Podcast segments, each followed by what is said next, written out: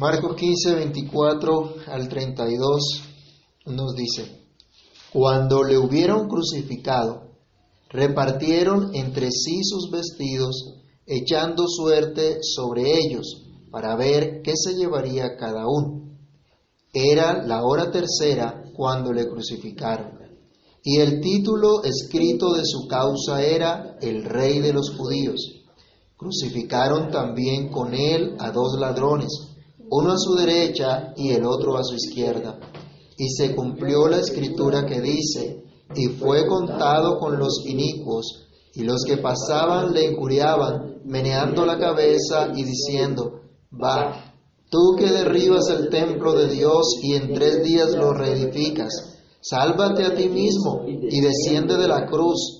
De esta manera también los principales sacerdotes, escarneciendo, se decían unos a otros con los escribas, a otros salvó, a sí mismo no se puede salvar.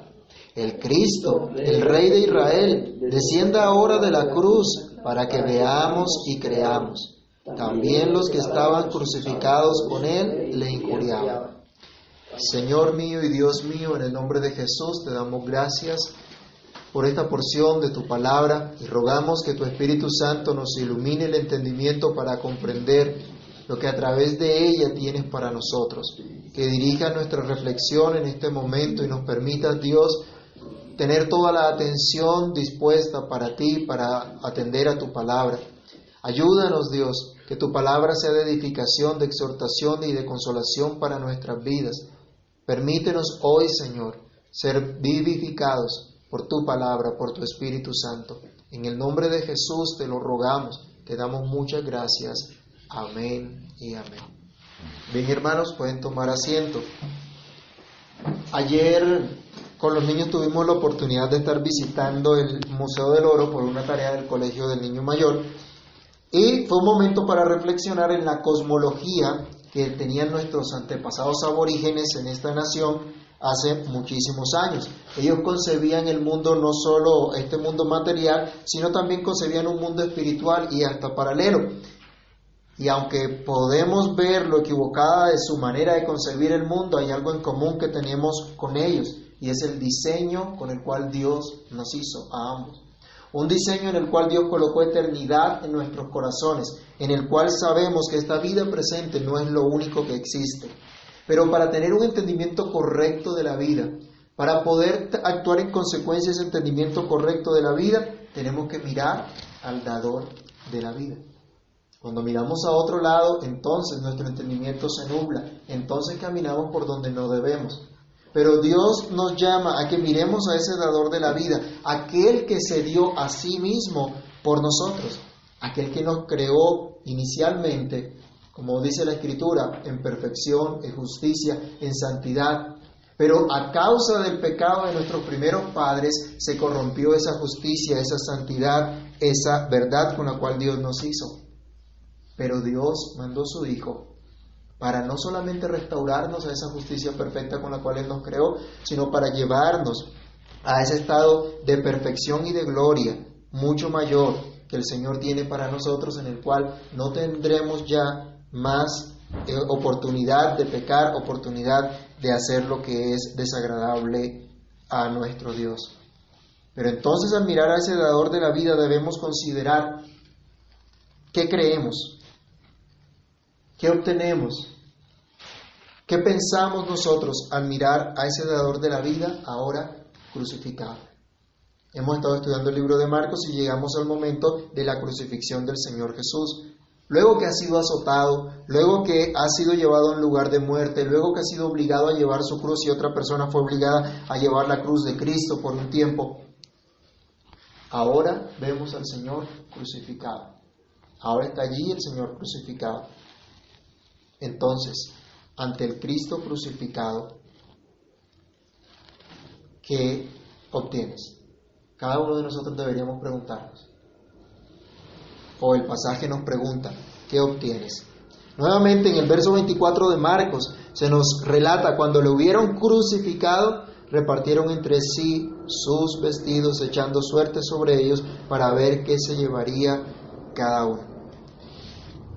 Los soldados probablemente cogieron unos dados, los lanzaron para ver cómo se repartían las vestiduras externas de Jesús. ¿Cuáles eran esas vestiduras externas? Pues por otro pasaje sabemos que había una túnica eh, sin costura, que era la que tenía el Señor. Pero ¿qué más podían llevar? Tal vez sus sandalias, su cinturón. Era su, su vestido. Y ellos entonces a este hombre que iban a matar le quitan sus vestidos externos para llevárselos para apoderarse de ellos.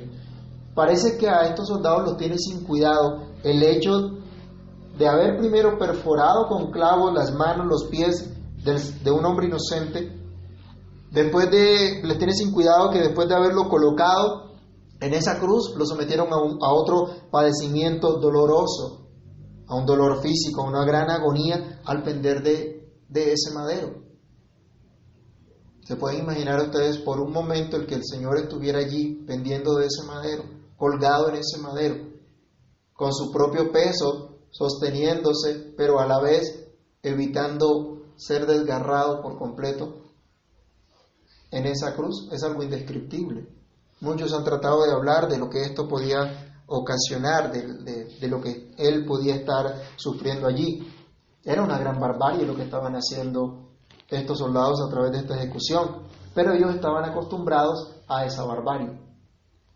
A nosotros nos aterroriza cuando vemos la barbarie de los terroristas y asesinos que hoy dañan a las demás personas y no manifiestan la más mínima eh, o el más mínimo sentimiento de culpa y hacen atrocidades. Bueno, los soldados estaban acostumbrados a ese tipo de ejecuciones y tal vez consideraron esta es una ejecución más como las otras, aunque antes se habían burlado y habían injuriado abusivamente al Señor Jesús, como vimos en el pasaje inmediatamente anterior.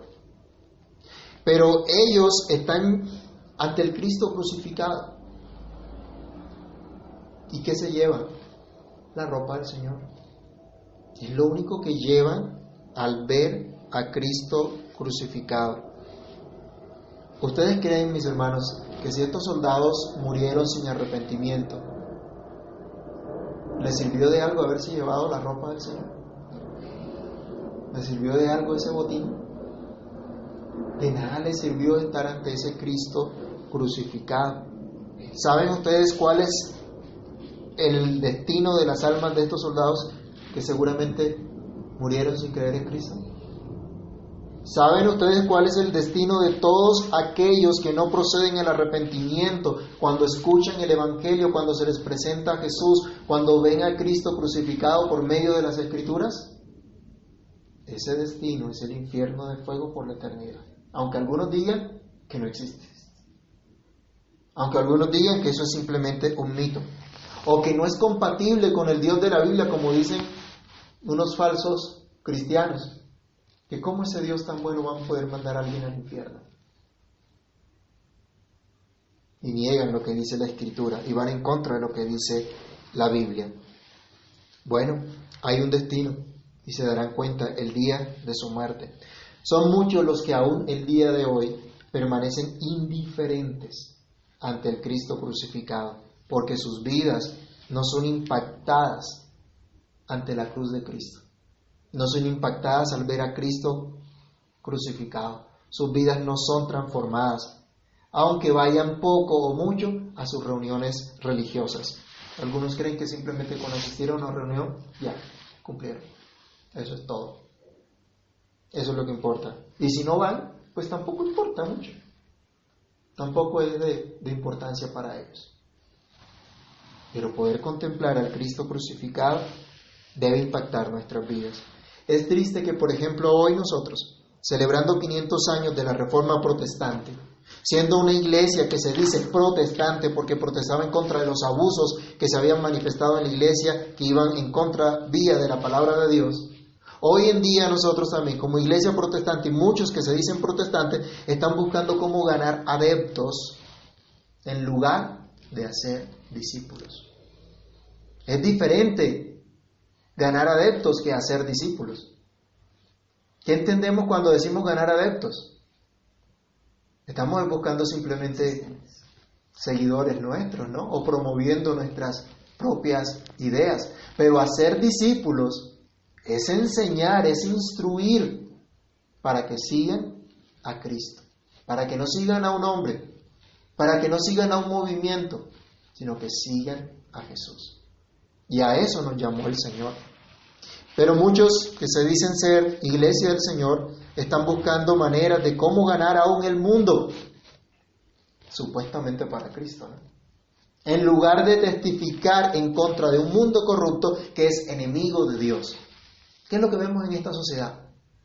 ¿No son enemigos de Dios? ¿Qué es lo que vemos en nuestros gobernantes? ¿No están sacando a Dios de todos lados? Y a cualquiera que se identifique como creyente, como cristiano, ¿no le van enseguida torciendo el camino para que no pueda participar de las decisiones importantes de este país? Y van sacando a Dios. Y la iglesia de pronto embelesada en otras cosas, en lugar de reprender las obras de las tinieblas, como dice la Escritura. Aún nosotros como creyentes, cada uno en particular, ¿cuántas veces nos dejamos engañar de los deseos pecaminosos del mundo cuando el Señor nos llama a reprenderlos? Y reprenderlos no es como algunos digan, de pronto te reprendo en el nombre de Jesús. Pensando en, esa cultura animista de, nuestros aborígenes, como les decía, ¿no? Reprenderlas es teniendo una vida en contra de esas prácticas, viviendo de acuerdo a lo que Dios dice. Esto es muy diferente a lo que practicaron los reformadores hace 500 años. Ellos se dieron cuenta la miseria en la que se encontraba la iglesia y comenzaron a testificar en contra de los abusos que se estaban haciendo y a volver a las escrituras, a volver a buscar al Señor de todo su corazón y a que la iglesia realmente siguiera a Cristo de todo su corazón. Es triste, hermanos, que hoy nos llamemos cristianos si no estamos dispuestos a seguir a Cristo si no estamos dispuestos a entender que le pertenecemos a Cristo. Estudiando el catecismo de Heidelberg, se nos pregunta, por ejemplo, ¿qué entiendes o por qué te llaman cristiano? Parte de la respuesta es porque le pertenecemos a Cristo. Nadie puede llamarse cristiano si no entiende que le pertenece a Cristo.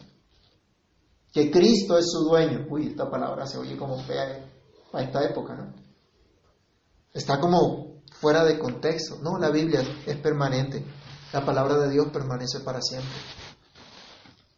Si somos cristianos, le pertenecemos a Cristo. Es triste que, muchos, muchos hoy día, antes de Cristo crucificado, no obtengan gracia y paz de Dios, sino al contrario, ira y condenación, porque no han creído en el unigénito Hijo de Dios. Ante el Cristo crucificado, ¿tú qué obtienes?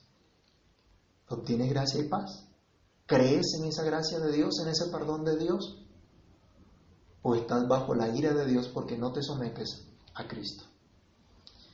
Pero el versículo siguiente de nuestro texto de Marcos 15 nos dice el número 25.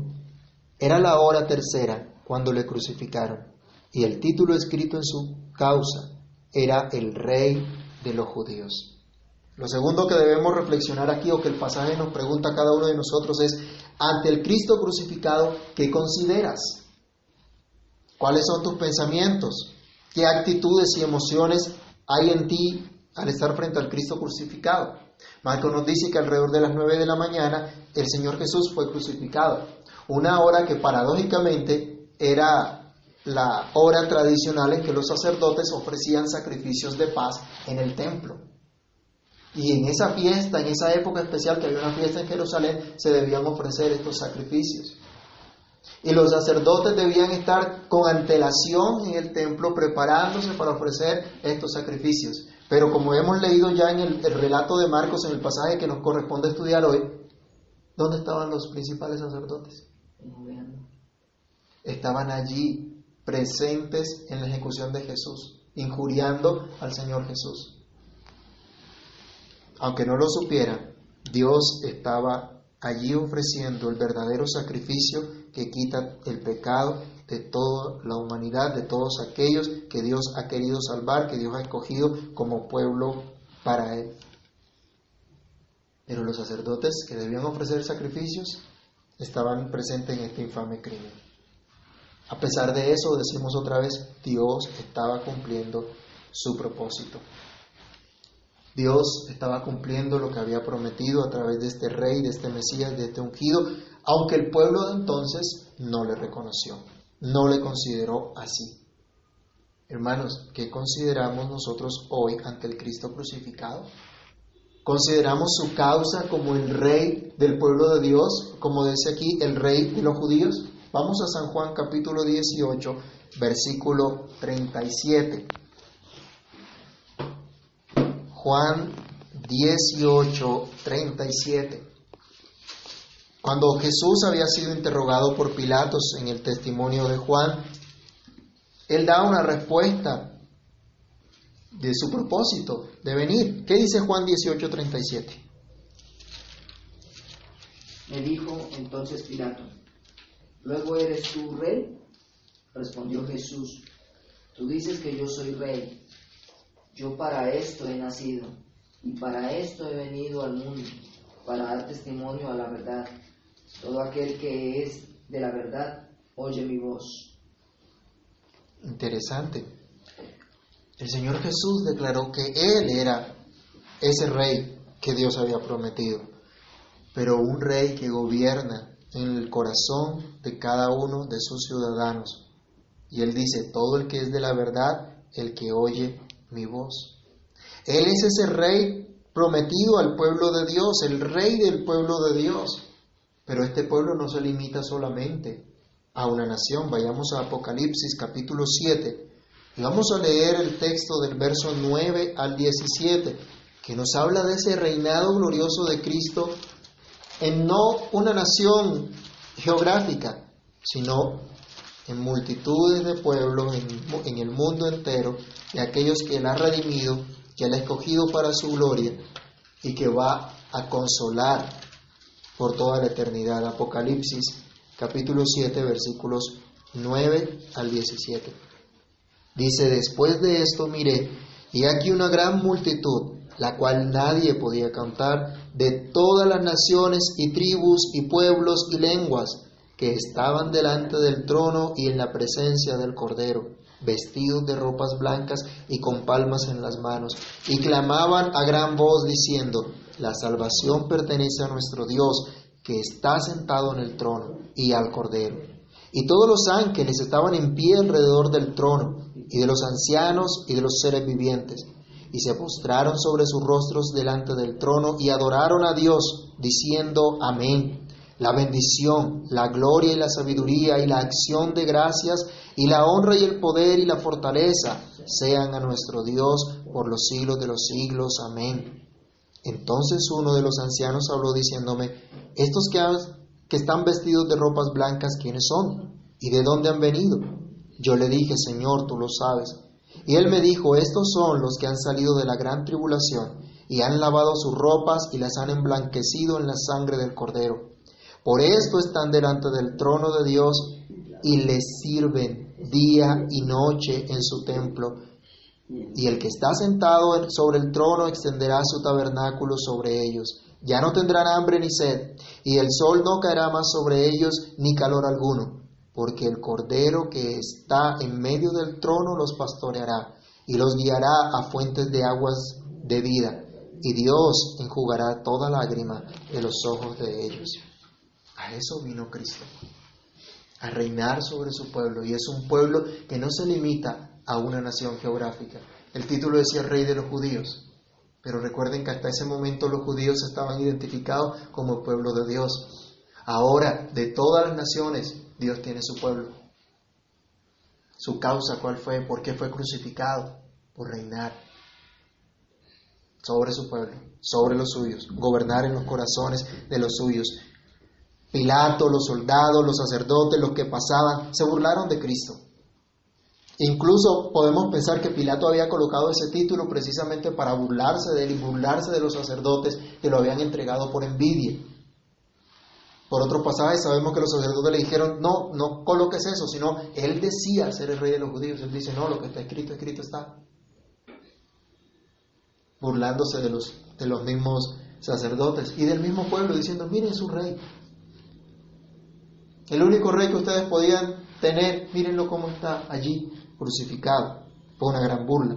Pero a pesar de eso, Dios en su providencia permitió que se declarara, Él es el rey.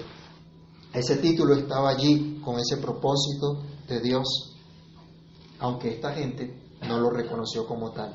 Allí Él estaba pagando el pecado de todo el pueblo de Dios que no se había sometido a la ley santa de Dios, que había violado la ley de Dios, pero el Señor Jesús estaba pagando por eso.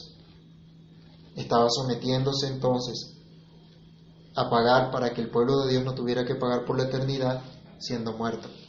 Pero Jesús entonces en lugar de su pueblo estaba defendiendo a su pueblo de sus enemigos, lo que haría un verdadero rey. El pecado trajo maldición sobre todo ser humano. Vayamos a Gálatas capítulo 3, versículo 13.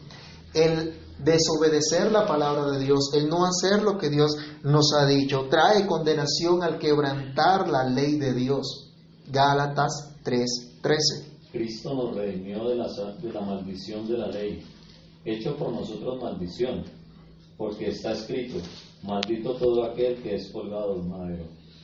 Algunos revolucionarios de la época del Señor Jesús pensaron que Él los iba a librar del imperio romano y querían que fuera un rey similar a los reyes de este mundo, pero no fue así. Él vino a librarnos de la maldición de la ley, de la condenación eterna por haber quebrantado la ley de Dios. Él vino entonces para gobernar, reinar en los corazones de los suyos, de sus seguidores, para que vivan para Él para siempre. Apocalipsis 5.10 nos dice que fuimos hechos reyes y sacerdotes y que reinaremos con Cristo por siempre. Entonces, ante ese Cristo crucificado, ¿tú consideras su causa que Él vino a reinar sobre su pueblo? Pero yo les pregunto a cada uno de los que me oyen, ¿reina Cristo en tu corazón? Si no es así, si no reina Cristo en tu corazón, ¿qué o quién lo hace?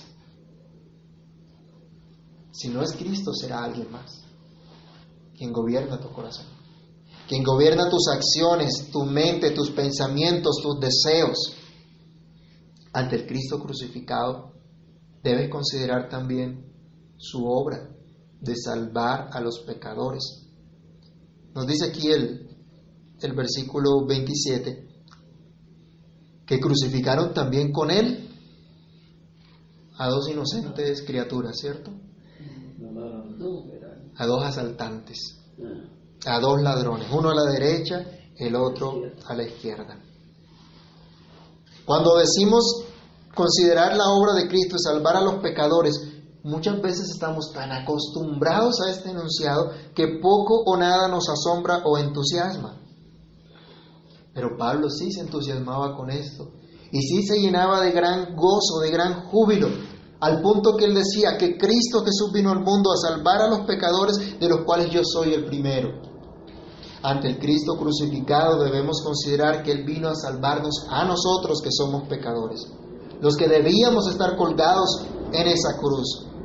En este verso 27 se nos dice que dos asaltantes, uno a la derecha y otro a la izquierda, fueron los compañeros de ejecución de Cristo. Estos pecadores podían ver a su lado, en ese momento mismo de la muerte, al que nunca hizo pecado ni hubo engaño en su boca. Tenían al que llevaría las iniquidades de ellos, que oraría por ellos. Pero consideraron estos ladrones esa obra de Cristo. Fueron impactados por esa obra de Cristo. Por otros pasajes sabemos del arrepentimiento de uno, pero Marcos aquí solamente nos menciona el que ellos también hicieron parte de los que injuriaron al Señor Jesús. Por ejemplo, la última parte del versículo 32 nos dice, también los que estaban crucificados con él le injuriaban, también le ofendían. Miren hermanos, qué terrible es el pecado. Qué terrible es la dureza del corazón del ser humano que aún en el momento mismo de la muerte no reconoce su maldad, no reconoce a Jesús como el único Rey y Salvador. Qué terrible es morir sin reconocer la obra de Cristo, de salvar a los pecadores. Qué terrible es que nosotros no podamos comprender esto y que nuestros corazones no se emocionen por esto. Nosotros tenemos muchas veces las emociones tan distorsionadas nos emocionamos por lo que no vale, por lo que no permanece. Nos vimos el partido la semana pasada. Aquí a cuántos en este país, miren, hasta por ahí salió noticias que en Moscú colocaron una valla celebrando la clasificación de Colombia. Todavía no ha empezado el mundial, no han visto una buena participación, pero qué alegría, y qué algarabía, y qué holgorio. ¿Y cuánto dura eso? ¿Y qué produce eso realmente en el corazón? ¿Qué transformación logra eso? Ninguna. O cuando hay un concierto, ¿cuánta gente gasta cualquier cantidad de dinero por ir a ver a su ídolo? Dos, tres, cuatro horas. Y todo pasó. Pero se muestra a Cristo, se medita en la palabra de Dios y no pasa absolutamente nada. Algo está pasando con nuestras emociones. Qué terrible que muchos hoy consideran que son buenos, que lo saben todo, que lo entienden todo, que no hay nada que arreglar en su vida, que todo está correcto y no reconocen que son pecadores que necesitan arrepentimiento y fe en Cristo. Es necesario considerar ante el Cristo crucificado su sentencia, ser contado con los inicuos. Dice el versículo 28, se cumplió la escritura que dice, y fue contado con los inicuos. Marcos nos recuerda lo que Isaías ya había planteado. Vayamos a Isaías 53, versículo 12, que claramente habla de esta profecía. Isaías 53, 12.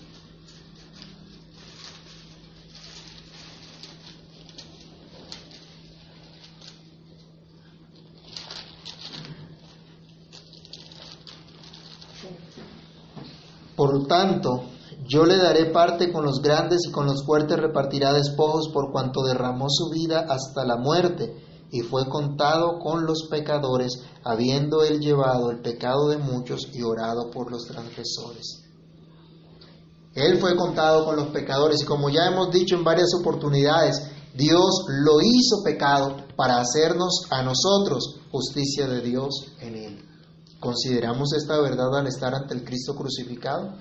¿O solo consideramos a un pobre hombre injustamente ejecutado, como el mismo Isaías decía en el versículo 4 del capítulo 53? Nosotros le tuvimos simplemente como herido de Dios, azotado de Dios, abatido. Él fue contado con nosotros. Sí, hermanos, nosotros, tú y yo, somos inicuos porque hemos hecho iniquidad, porque hemos pecado contra Dios, porque nos hemos rebelado contra su santa ley. Pero Jesús fue contado con nosotros para salvarnos a nosotros. Esto es maravilloso, esa es la buena noticia. Pero a veces estamos tan llenos de orgullo que al recordar pasajes como estos, no consideramos el impacto, la grandeza de esta obra. Y ya no suspiramos por Dios, por esa obra en nuestros corazones que nos aleje cada vez más del pecado, sino que simplemente escuchamos un sermón más al que ya estamos acostumbrados y no pasa absolutamente nada. Que el Señor nos guarde, que el Señor tenga misericordia de nosotros, de familiarizarnos equivocadamente con estos pasajes de modo que la buena noticia ya no nos impacte y que en lugar de ello acudamos más bien a Cristo quien se identificó por el pecado de todos nosotros para librarnos de toda iniquidad. Si seguimos leyendo vemos la actitud que tiene el resto de gente ante la crucifixión de Cristo que nos lleva a pensar a nosotros en otra tercera pregunta y es ante, la, ante el Cristo crucificado, ¿tú qué crees? ¿Cuál es el resultado de estar frente a esa cruz? Sabemos que de lo que hay en nuestro corazón, de eso hablamos. Y por eso nos movemos y actuamos. ¿Qué es lo que hay en nuestro corazón? Entonces, ante el Cristo crucificado, ¿qué es lo que nosotros creemos? Creemos que Jesús no bajó de la cruz para hacer la voluntad de Dios. ¿Cómo injuriaba la gente a Jesús? Vayamos nuevamente, vamos a leer ahora el verso 28 hasta el 32. Leámoslo juntos, Marcos 15, 28 al 32 nuevamente, 29 al 32.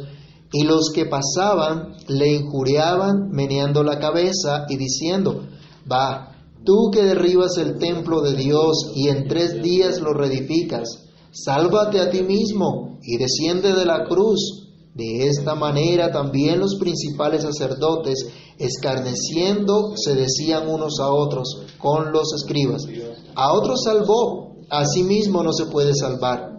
El Cristo, el Rey de Israel, descienda ahora de la cruz para que veamos y creamos. También los que estaban crucificados con él le injuriaban.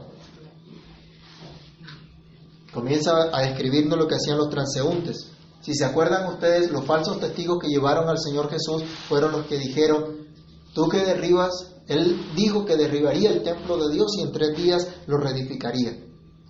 Ahora, tergiversando las palabras del Señor, están entonces injuriándole. Pasaron en ese momento por ese lugar o hacían parte de la turba que lo arrestó también, se burlaron de él, lo vieron en esa cruz incapaz de salvarse a sí mismo. Pero no entendían que el Mesías debía morir. Como Pedro tampoco lo entendió al principio, ¿se acuerdan? Cuando el Señor les dijo que él tenía que morir, él llama aparte al Señor a reconvenirlo y a decirle, Señor, que esto nunca te acontezca. Pero estaba escrito, como hemos visto en Isaías. Recordemos Hermanos, entonces que Cristo vino a hacer la voluntad del Padre, a llevar las iniquidades de su pueblo, a pagar por ellos con su propia vida. Eso era lo que estaba haciendo. ¿Puedes entender tú que Cristo estaba cumpliendo la perfecta voluntad de Dios? ¿Era esa la perfecta voluntad de Dios? O como dice la Escritura, la agradable y perfecta voluntad de Dios. ¿Crees tú que la voluntad de Dios es realmente agradable, realmente perfecta, aunque por nuestro pecado lo que percibimos es que hay dolor y que no nos parece agradable lo que Dios está haciendo? ¿Estás dispuesto a confiar en ese Cristo crucificado para poder someterte a, su voluntad?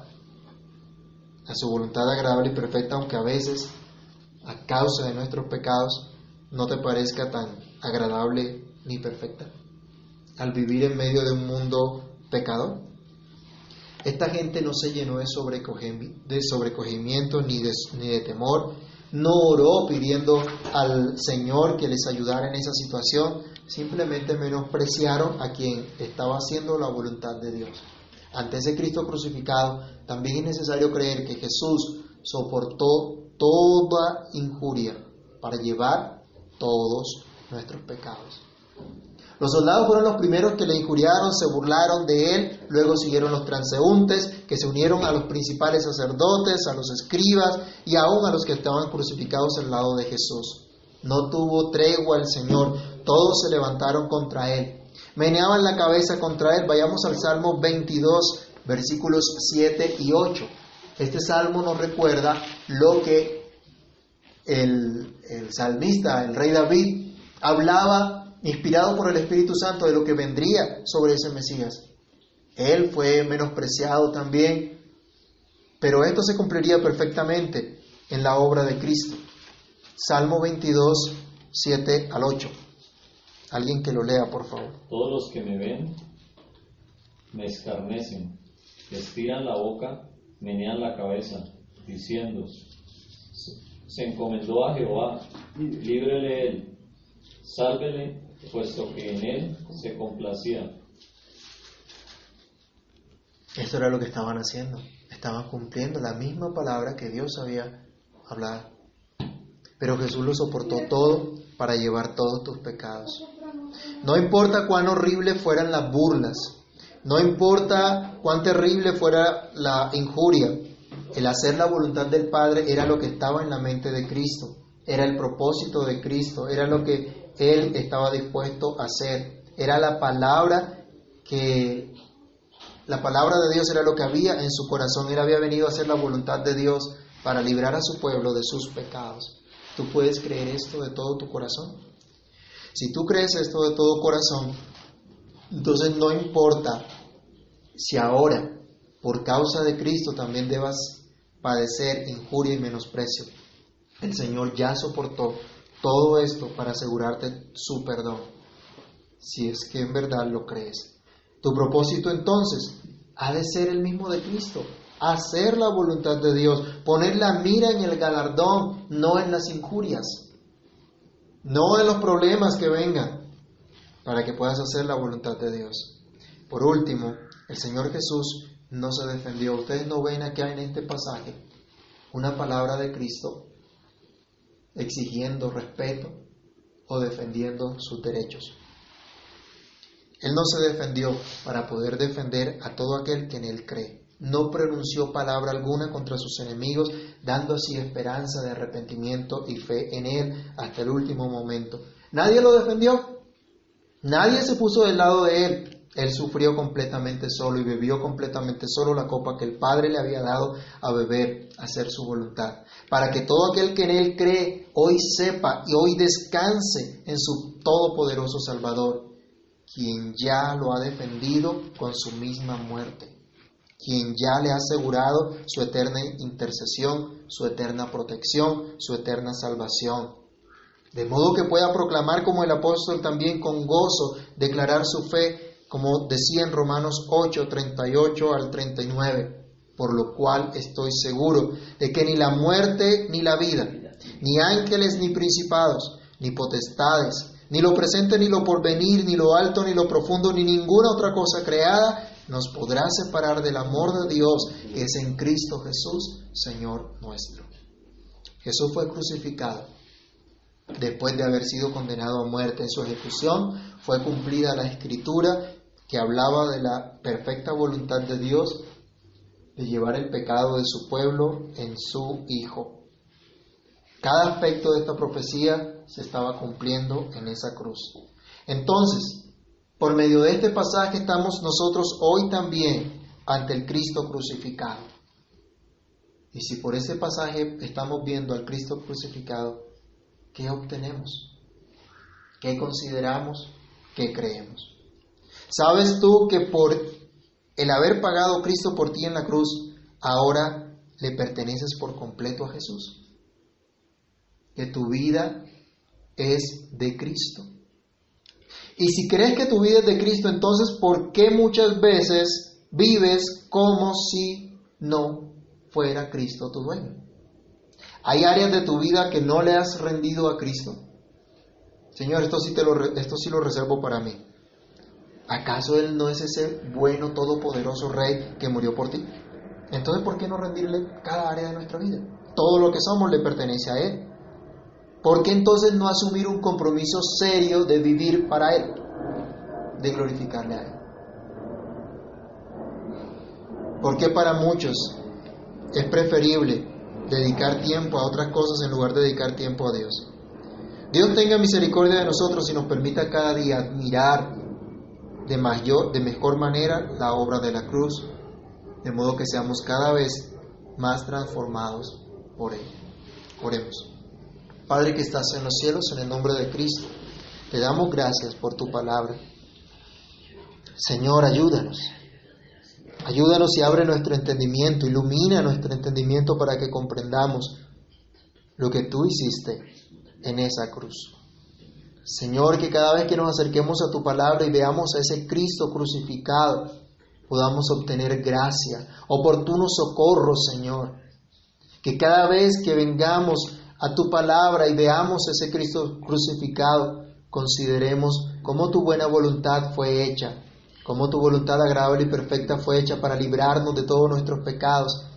Podamos creer que es Cristo nuestro Rey el que se entregó por nosotros a quien le pertenecemos, a quien debemos dedicarnos por completo. Señor, que podamos tener el gozo de esa paz tuya, de esa paz que solo Cristo pudo darnos al perdonar todos nuestros pecados, que reconozcamos nuestra necesidad de venir a ti cada día, Señor. No importa cuántas veces hayamos escuchado tu palabra, cuántas veces hayamos pasado por este pasaje, Señor, que tu Espíritu cada vez hable a nuestras vidas, hable a nuestros corazones, llene de nuestros corazones de tu paz, que nos admiremos de esta obra y que seamos transformados por ella. Por amor tuyo te pedimos misericordia y te rogamos que obres en lo profundo de nuestro corazón. Padre, ayúdanos porque sin ti nada podemos hacer. En tus manos nos colocamos y pedimos que tu gracia y tu favor sea sobre cada uno de nosotros. En Cristo Jesús oramos y damos muchas gracias. Amén y amén.